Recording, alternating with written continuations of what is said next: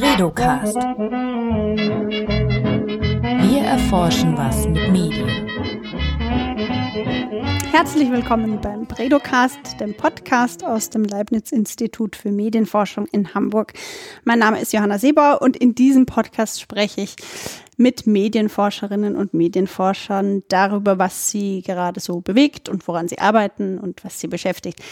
Das ist Folge Nummer 48 und heute sprechen wir über Mythen über das Internet. Zu diesem Zwecke habe ich gleich zwei Gäste an meiner Seite, Stefan Dreier und Matthias Kettemann. Herzlich willkommen. Hallo. Die Hallo. beiden sind äh, Medienrechtsexperten und Internet-Experten und haben zusammen ein Buch herausgegeben, das die 50 gängigsten Mythen über das Internet entlarvt. Und heute erzählen sie ein bisschen was über dieses Buch und werden dann auch live on the record hier in diesem Podcast ähm, einige die, die, der Mythen, die in diesem Buch vorgestellt werden, entlarven und aufdecken. Ja, hallo Matthias, hallo Stefan. Hallo, Also. Internetmythen ist das Thema. Ähm, das Internet ist ja jetzt schon einige Jahrzehnte alt und man möchte meinen, dass wir uns schon einigermaßen daran gewöhnt haben und einen relativ routinierten Umgang damit haben. Warum hattet ihr das Gefühl, dass es so ein Buch über Internetmythen braucht? Matthias. Wir, wir sind ja viel unterwegs und sprechen mit vielen Menschen. Und da ist uns aufgefallen, egal ob man jetzt äh, im Bundestag ist oder auf der Straße oder bei einer Konferenz, dass sehr viele Menschen ähm, über ganz fundamentale Aspekte des Internets ähm, Fehlvorstellungen haben, dass sie also überzeugt sind, die Privatsphäre ist tot, die Unternehmen beherrschen alles, äh, Cybersecurity muss äh, absolutiert werden, dass sie also ganz überzeugt sind, dass bestimmte Sachen stimmen. Die stimmen aber nicht, haben wir in unseren Forschungen herausgefunden, haben auch andere Kolleginnen und Kollegen herausgefunden. Und wir wollen in diesem Buch zeigen, dass, äh, wie man mit Fakten gegen diese falschen Vorstellungen vorgehen kann. Und was machen diese falschen Vorstellungen mit uns und warum ist es wichtig, dass man die aufdeckt? Stefan. Also erstmal sind Mythen gut dazu geeignet, Sachen zu vereinfachen. Äh, In einer komplexen Gesellschaft und in einer komplexen Welt, wie wir jetzt hier äh, gerade erleben, sind Mythen dazu geeignet, schnell Heuristiken zu ermöglichen. Und wenn ich mir sage, Cyberkriminelle können nicht gefunden werden, können nicht gefangen genommen werden, dann äh, hilft mir das zum Beispiel, eine eigene Agenda vorzustellen oder durchzusetzen. Und ähm, insofern helfen sie erstmal im Zugang auf, zu einem Problem, aber äh, meistens ist es eben dann doch differenzierter und komplexer. Und ihr habt euch jetzt dazu entschieden, ihr macht jetzt ein Buch mit, wo ihr nach den 50 gängigsten Mythen ähm, sucht und die dann von erfahrenen Internet-Experten aufdecken lässt. Für wen ist dieses Buch jetzt geeignet? Also Wir haben ähm, zuerst angefangen, im Internet äh, einen äh, Aufruf zu starten und haben gesucht äh, nach, äh, nach den Mythen, die die Menschen am meisten bewegen, haben dann äh, eine Auswahl getroffen und haben diese 50 Mythen jeweils passend vergeben an Expertinnen und Experten, die sich jahrelang mit diesem einen Thema beschäftigen. Und du hast schon recht, ähm, es ging uns darum, also Stefan, wie du gemeint hast, ähm, es ging uns darum, mehr äh, Komplexität äh, einzuführen, aber auch nur bis zu einem bestimmten Maße. Wir zeigen auf, dass das Problem nicht ganz so einfach ist, wie man denkt, aber wir, die Autorinnen und Autoren, zeigen das auf eine ganz klare, solide, strukturierte Weise, ohne Fachbegriffe, ohne, ohne Fußnoten, mit einer ganz klaren Auflösung. Wir sagen, was der Mythos ist, wir erklären, warum er falsch ist und wir erklären die Lösung. Gedacht ist das Buch für die breitestmögliche Öffentlichkeit. Also auch für Leute, die meinen, sie haben das Internet verstanden und wissen eigentlich ganz gut, was darin abgeht. Ich glaube ja. Ich glaube, es kommt natürlich von Mythos zu Mythos drauf an. Ähm, in einigen Bereichen kennt man sich besser aus als in anderen. Aber ich glaube, dass für jeden was dabei ist, wo man sagt, oh, das ähm, habe ich eigentlich immer so akzeptiert als Mythos. Ähm, oder wusste vielleicht nicht mal, dass es ein Mythos ist und jetzt bin ich schlauer. Mir fällt gerade auf, wir haben den Titel des Buches noch gar nicht erwähnt. Das stimmt. Und der Titel lautet Stimmt's? 50 Internetmythen auf dem Prüfstand. Genau. Und ähm, wo ist dieses Buch, da, Buch dann zu haben? Wie kann man da drankommen? Ähm, also einerseits werden wir es beim Internet Governance Forum in Berlin vorstellen. Das ist dort als ähm, zentrales Geschenk der Organisatorin gedacht. Das Buch ist unterstützt vom Bundeswirtschaftsministerium, dem Ministerium für Wirtschaft und äh, Energie. Die haben das finanziert äh, und stellen es den Besucherinnen und Besuchern beim Forum zur Verfügung, bei der großen Welt-Internet-Konferenz Ende November. Dann erscheint es auch auf unserer Website sowie auf zwei spezifischen Websites, die wir erstellen, äh, nämlich internetmythen.de und internetmyths.eu. Die werden aber erst kurz vor dem Forum veröffentlicht. Mhm. Das ist dann am, also am, 5, am 27. November wird das Buch präsentiert, glaube ich. Genau, am 27. Das November. heißt, kurz davor kann man dann schon alle Mythen kostenlos online. Ganz lesen. genau. Wir veröffentlichen das Open Access, das ist uns ganz wichtig. Und ähm, es geht nicht nur darum, dass man auch physisch Zugriff auf das Buch hat. Uns war es auch wichtig, zum eine möglichst breite, äh, eine möglichst weltweite Verbreitung sicherzustellen. Und das haben wir dadurch gemacht, dass wir die Auflösungen der Mythen in alle fünf UNO-Sprachen übersetzen haben lassen. Mhm. Das heißt, man kann jetzt auf Arabisch, Chinesisch, Spanisch, Französisch, Englisch, Deutsch und Russisch lesen, warum zum Beispiel künstliche Intelligenz nicht die Lösung aller Probleme sein wird und warum Blockchains nicht die beste, ähm, die absolute Sicherheit bringen werden. Jetzt haben wir so oft das Internet Governance Forum erwähnt. Vielleicht sollen wir kurz erklären, was das, was es damit auf sich hat, was das ist und was, was wir im HBI damit zu tun haben. Das Internet Governance Forum ist die, die weltgrößte Internetkonferenz. Da kommen ähm, 2.000, 3.000 Menschen zusammen und das Spannende ist, dass es nicht etwa eine klassische Staatenkonferenz ist. Das wird zwar von der UNO organisiert, aber es ist keine Konferenz, wo Staatenvertreterinnen miteinander sprechen. Nein, alle Teilnehmer dürfen als, äh, als Stakeholder auf derselben Ebene mitmachen. Das heißt, wir haben äh, Workshops, wo drinnen sitzen können Ministerinnen, gemeinsam mit NGO-Vertretern, gemeinsam mit Wissenschaftlern, gemeinsam mit äh, Regierungschefs. Das heißt, alle Stakeholdergruppen, mhm. ne, die Privat, der Privatsektor, die Regierungen, die Zivilgesellschaft können gemeinsam dort ohne, äh, ohne Druck über die großen Probleme unserer Zeit nachdenken, im Hinblick auf eine bessere Regulierung des Internets. Und das ähm, Hans-Bredow-Institut ist in vielen äh, Workshops präsent. Äh, wir haben mehrere Publikationen dazu gemacht. Dieses Buch hier ist eine zentrale davon. Ähm, wir sind dort in vier, fünf Workshops äh, präsent und äh, prägen das durchaus äh, gemeinsam mit dem Wirtschaftsministerium. Dann würde ich vorschlagen, wir widmen uns jetzt den Mythen im Konkreten. Ihr habt vorher gesagt, ihr habt so eine Umfrage gemacht und habt so ein bisschen in die Gesellschaft hineingehorcht, was da so die gängigsten Mythen sind. Was soll ich da jetzt so grob zusammenfassen? Was ist euch da als erstes aufgefallen? Was sind so die, die Sachen, die die Menschen am meisten beschäftigen?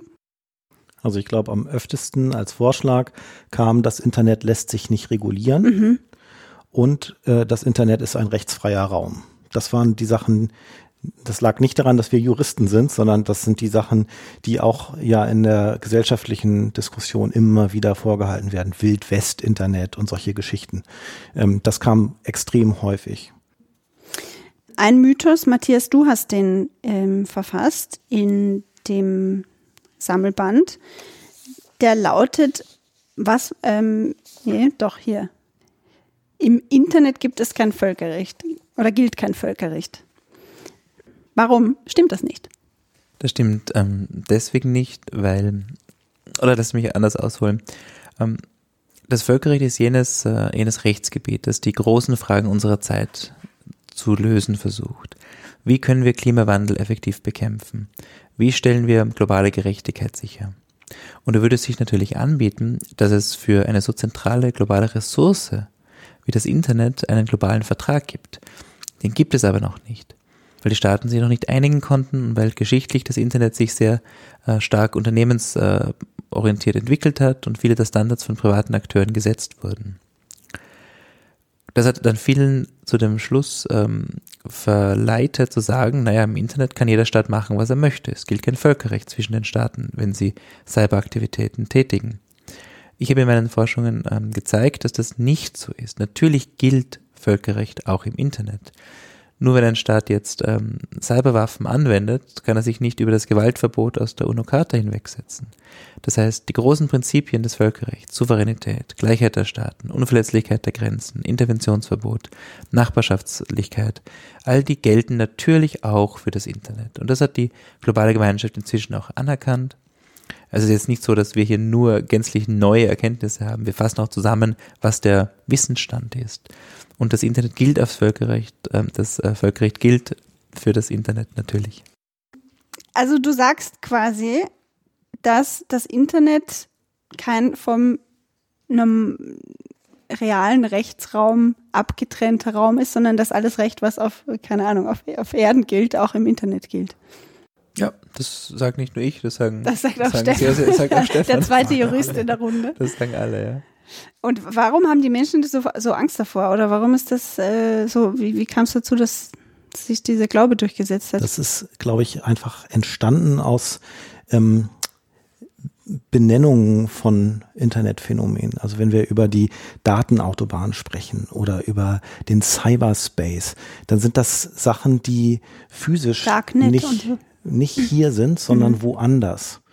Und also äh, praktisch ein virtueller Raum, in dem aber dann die Frage ist, ob dort Recht gilt. Und das ist aber nicht so. Online und offline ist, äh, ist nicht auseinanderhaltbar. Wir sind online, wir sind offline äh, gleichzeitig und in beiden Räumen gilt Recht. Ich, ich glaube, dass es viel mit diesen ähm, Benennungen zu tun hat, die andere Räume irgendwie implizieren. Ähm, aber das ist ein Fehlschluss.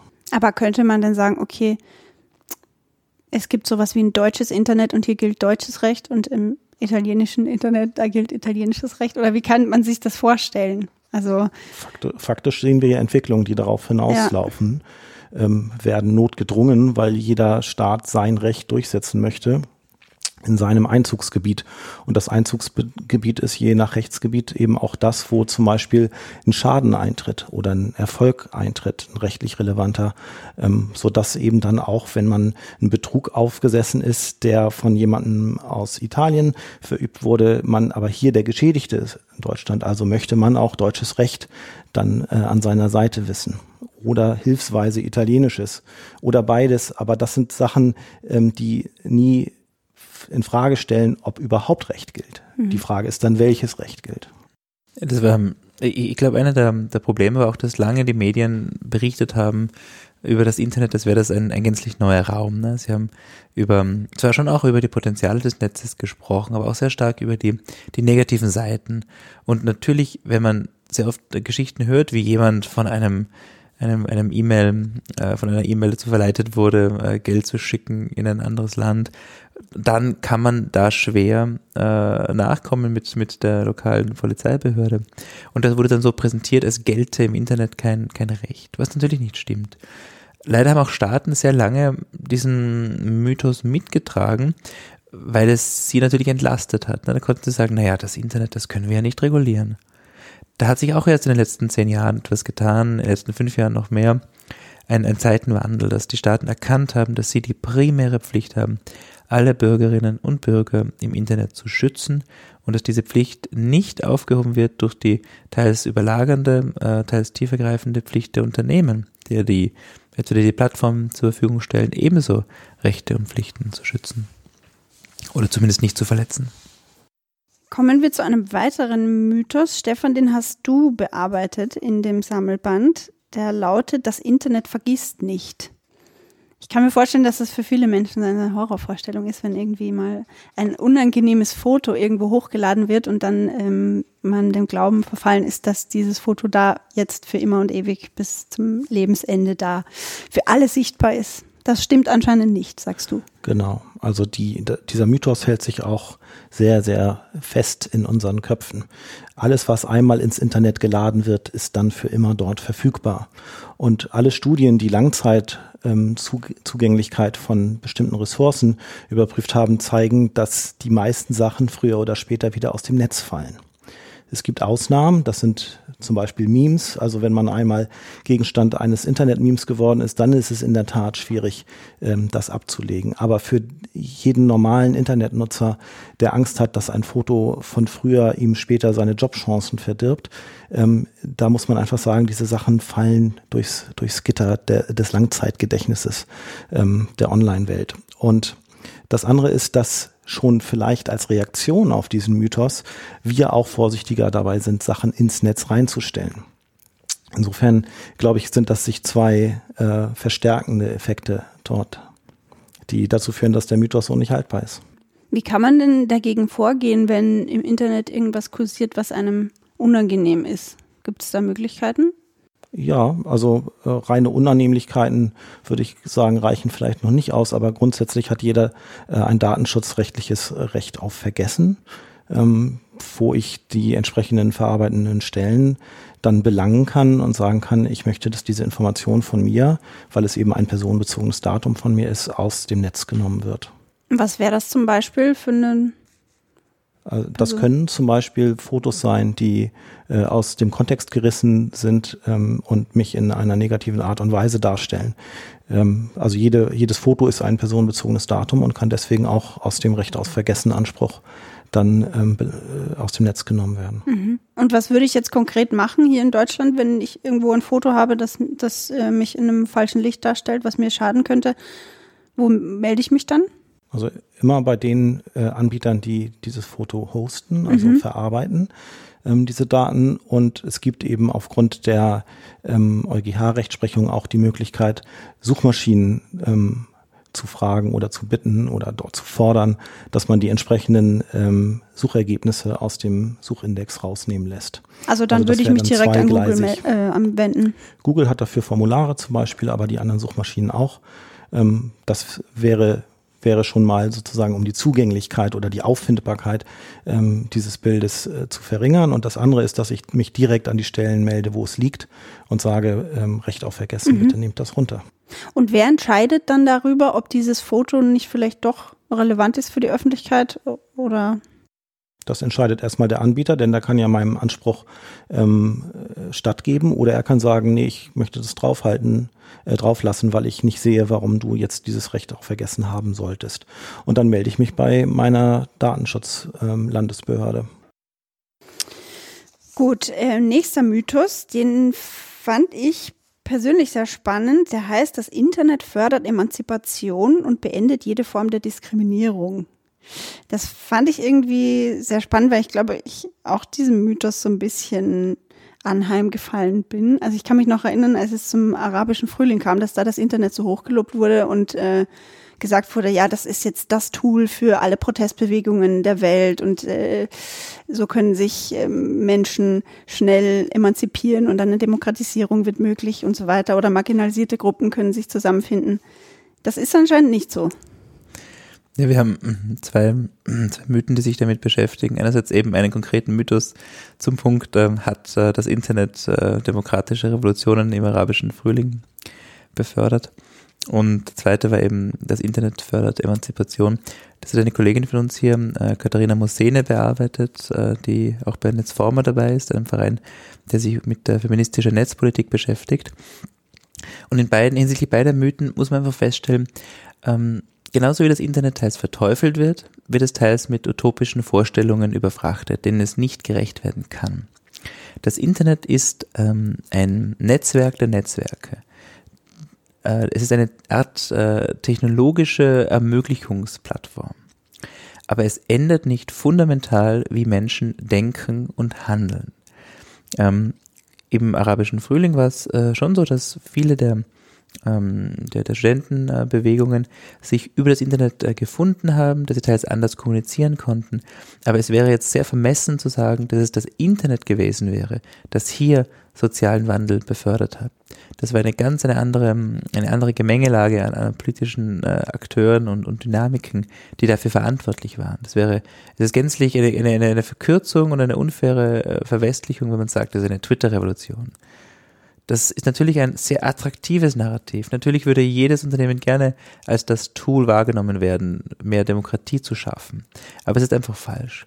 Und genauso sehen wir, dass das Internet zwar sehr wohl in Einzelfällen, äh, nicht nur in Einzelfällen, in, in wichtigen Aspekten ähm, äh, beitragen kann dazu, dass äh, Menschen äh, etwa mit Behinderungen oder traditionell diskriminierte Menschen schneller Zugang etwa zu Peer Groups haben auf der ganzen Welt. Man denke nur an die tollen Möglichkeiten, jetzt zu interagieren äh, mit ähm, mit, mit Braille-Tastaturen zum Beispiel. Ähm, das bedeutet aber nicht, und das ist wichtig, dass das Internet bestehende Machtdynamiken, Machtgefälle, Hierarchien nivelliert. Oft ist es so, dass gerade diese Hierarchien, äh, diese Machtstrukturen, gerade patriarchale Machtstrukturen, durch das Internet noch befördert werden. Die, die haben, denen wird gegeben, wissen wir ja schon aus der Bibel. Und es ist auch hier so, diejenigen, die Internetzugang haben, haben ein enormes äh, Wirtschaftswachstum erfahren, die Staaten. Ähm, jede, jedes Prozent Internetpenetration, das in einem Land äh, erhöht wird, ist äh, korreliert mit ungefähr zwei Prozent Wirtschaftswachstum.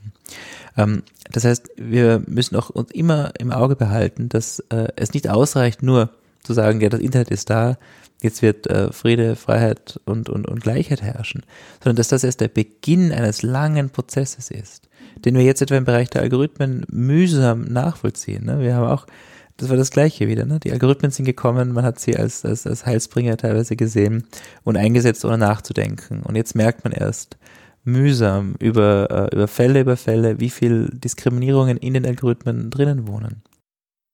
Also kann man zusammenfassen, wenn ich das richtig verstehe, dass genauso wie sich das Recht von den Staaten in das Internet überträgt, überträgt sich auch, übertragen sich auch Machtstrukturen, die wir in unserer Gesellschaft haben, in die Online-Welt. Ja, und je stärker wir die ähm, auf Grundlage dieser Daten algorithmisieren und automatisieren, Entscheidungen automatisieren, desto stärker werden sich diese Machtstrukturen auch manifestieren. Mhm. Hast du da ein Beispiel dafür? Für algorithmisierte Diskriminierung zum Beispiel? Also ähm, meistens funktionieren die Systeme so, dass sie äh, sich die sich die Daten angucken, Nutzungspraktiken zum Beispiel, und dann eine Normalverteilung feststellen, einfach eine statistische äh, Maßgröße. Und weil die ähm, das, das Geschäftsmodell oder die Geschäftslogik dieser Anbieter ist, möglichst viel Aufmerksamkeit, Interaktion zu erzeugen, wird dieser Algorithmus stetig darauf trainiert, möglichst die, die größte Normalverteilungskurve Mitte zu erreichen. Und das heißt also, der Mainstream ist ausschlaggebend dafür, wie Algorithmen entscheiden, zum Beispiel bei Empfehlungssystemen. Das führt systemimmanent dazu, dass die marginal, marginalen Gruppen die in der Normalverteilung an den äußeren Enden liegen, im Prinzip nicht mehr in diese statistischen Berechnungen einfließen. Es geht also immer darum, das, was alle wollen, auch wieder anzubieten. Und das, was vielleicht marginalisierte Gruppen wollen, das findet dort nicht statt. Dafür bräuchte man spezifische Algorithmen, die sozusagen mhm. in, in den äh, Außenbezirken forschen nach weniger mainstreamigen Ideen oder Nutzungsinteressen. Äh, aber was würde das konkret bedeuten? Also wenn ich jetzt irgendwie mm, nach einem Schlagwort auf Google suche, dann zeigt es mir immer das an, was gerade eben der Mainstream so haben will. Genau, mhm. also worauf die meisten Leute klicken. Und weil es empfohlen wird, klicken eben noch mehr Leute drauf. Es sind dann also solche Feedback-Loops, die da entstehen, ähm, sodass die weniger, aber vielleicht umso interessanteren Inhalte meistens nicht in den Empfehlungssystemen aufploppen. Was müsste denn, Entschuldigung, du wolltest noch was sagen, Matthias? Mein Beispiel, das gerade in den letzten Tagen in den Medien war, die, die Apple Card zum Beispiel, die, also eine neue Kreditkarte, die, da wurde algorithmisch berechnet, äh, wie viel äh, jede Person als automatischen Kreditrahmen bekommen soll. Und da haben sich jetzt einige, einige Ehepaare beschwert darüber, dass äh, der Mann des Ehepaars einen doppelt so einen Kreditrahmen bekommen hat von dem Programm wie die Frau. Einfach weil das System eben gerechnet hat mit, mit, mit, äh, mit, ähm, mit Daten wie bisherige ähm, Einkünfte und dann Vorhersagen getroffen hat. Und das natürlich klar äh, vermachtete Systeme, die man verbessern kann. Auch der in Österreich eingesetzte Algorithmus des äh, Arbeitsmarktservice war stark in der Kritik, weil er bestehende Diskriminierungen weiterschreibt, weil er etwa Personen, die eh schon äh, aufgrund der Herkunft, aufgrund des Geschlechts, aufgrund des Familienstandes eine schwere Zeit haben, noch einmal, deren Leben noch einmal erschwert. Und was könnte man konkret machen, um dem entgegenzuwirken? Neue, neue Formen mathematischer Vielfalt ähm, in die Algorithmen einzuprogrammieren. Also es gibt sehr, sehr viele Forschung dazu, wie ich zum Beispiel Fairness herstellen kann mathematisch. Es gibt so sehr viele unterschiedliche Formen von Fairness. Ähm, aber, aber das ist für die Geschäftslogik, das Verdienstmodell der Anbieter in der Regel nicht attraktiv. So, einen Mythos machen wir jetzt noch, dann kommen wir, glaube ich, zum Ende. Ähm, ich habe hier einen rausgesucht, ähm, der heißt, Ende zu Ende verschlüsseltes Messaging garantiert perfekten Datenschutz. Stimmt nicht? das ist eine schöne Anekdote aus einem Regionalzug hier in, in Hamburg, in dem ich saß, wo da sich zwei Herren unterhielten und der eine sagte, also ich habe WhatsApp deinstalliert, das ist alles unsicher, die lesen alles mit, ähm, ich mache jetzt nur noch SMS. Und ich wollte hingehen und was sagen, aber ich habe es ich hab's dann, glaube ich, vertwittert, ähm, wie Unsinn, wie viel Unsinn in äh, der Idee steckt. Also es ist eben klar, dass SMS eine unsichere Übertragungstechnologie ist, ähm, die von bösartigen äh, Leuten mit, mitgehört, mitgelesen werden kann. Äh, WhatsApp hat seit anderthalb Jahren circa eine Ende-zu-Ende-Verschlüsselung eingerichtet, ähm, die zwar proprietär ist, also wir kennen den Quellcode nicht, ähm, aber es ist immerhin besser als SMS. Es gibt aber auch andere Apps, die ähm, komplette, auch äh, öffentlich einsehbare ähm, Verschlüsselungsalgorithmen Ende zu Ende anbieten. Das wäre etwas, was für die, für die tagtägliche Kommunikation ähm, schon den Einblick extrem erschwert. Ähm, dennoch ähm, bleibt es im Buch dabei, dass auch das ein Mythos ist, weil diese Messenger, die ich da benutze, sind im Prinzip offene Systeme, die auch mit dem Internet verbunden sind. Ähm, und wenn ich zum Beispiel äh, in Signal oder Telegram oder WhatsApp oder was auch immer eine URL eingebe, die ich meinem äh, Kommunikationspartner zuschicken möchte, dann ähm, sammelt diese URL sozusagen aus dem Internet ein Vorschaubild, vielleicht auch schon einen Titel dieser Website.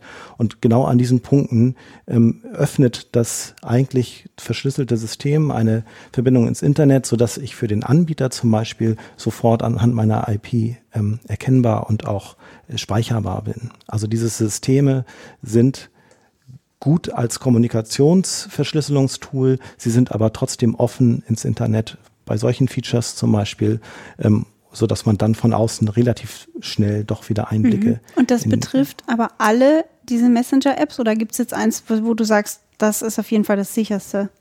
Die haben, die haben alle offene Schnittstellen für solche Features. Das ist eine Frage der Bequemlichkeit. Also das heißt, da muss man dann selber auch dran denken, wenn man diese Systeme benutzt, dass man ähm, entweder diese Funktionalitäten, wo es geht, abschaltet oder dass man sie gar nicht verwendet. Also man kann abschalten, dass keine Vorschaubilder oder dergleichen bei Links gesendet werden?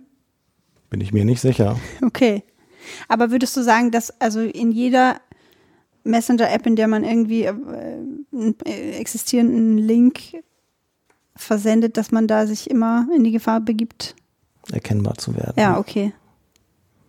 Also keine Links mehr versenden, wenn man es ganz genau nehmen möchte. Oder ja, für den, für den täglichen Kommunikationsbedarf würde ich sagen, ist es vielleicht noch okay. Ja. Aber wenn man auch dort wieder an Gruppen denkt, die äh, oppositionell unterwegs sind in Ländern, wo die Meinungsfreiheit vielleicht ähm, eingeschränkter ist als hier, dass dort äh, durch Überwachungstechnologien relativ zügig dann äh, Zugriffe möglich mhm. sind. Ich habe äh, vor kurzem auf Twitter gelesen, da hat ein österreichischer Journalist getwittert, ich weiß nicht mehr, wer es war, dass gerade ganz viele ähm, Politiker der Grünen in Österreich äh, bei Signal, dem Messenger äh, Signal, auftauchen, weil das Signal ja jetzt so ähm, verschrieben ist, sehr sicher zu sein.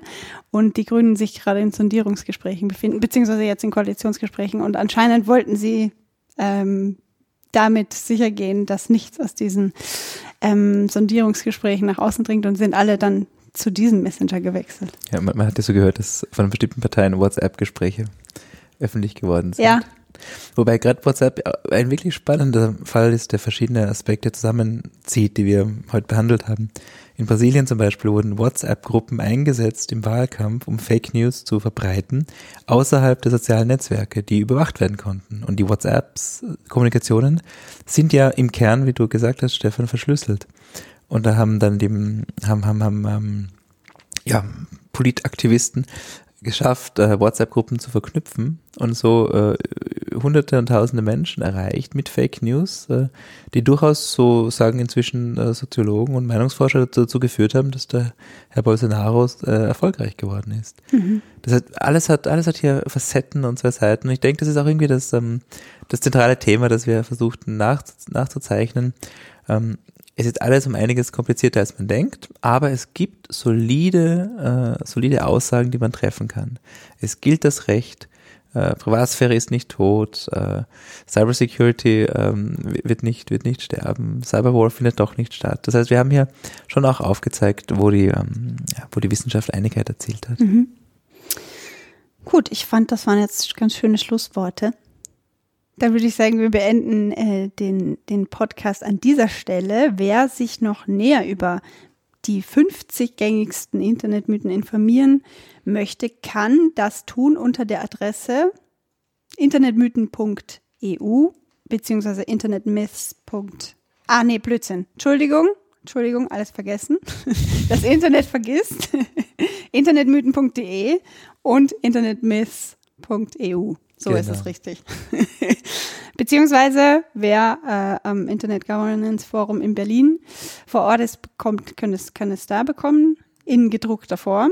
Und auf unserer Homepage. Und auf unserer Homepage kann man das auch bekommen. Gut, dann sage ich jetzt mal Danke an Stefan und Matthias. Danke, dass ihr da wart und uns äh, einen Einblick in die äh, Mythen und Wahrheiten des Internets gegeben habt. Vielen Dank, dass ihr da wart. Und ja, wir verabschieden uns. Danke fürs Zuhören.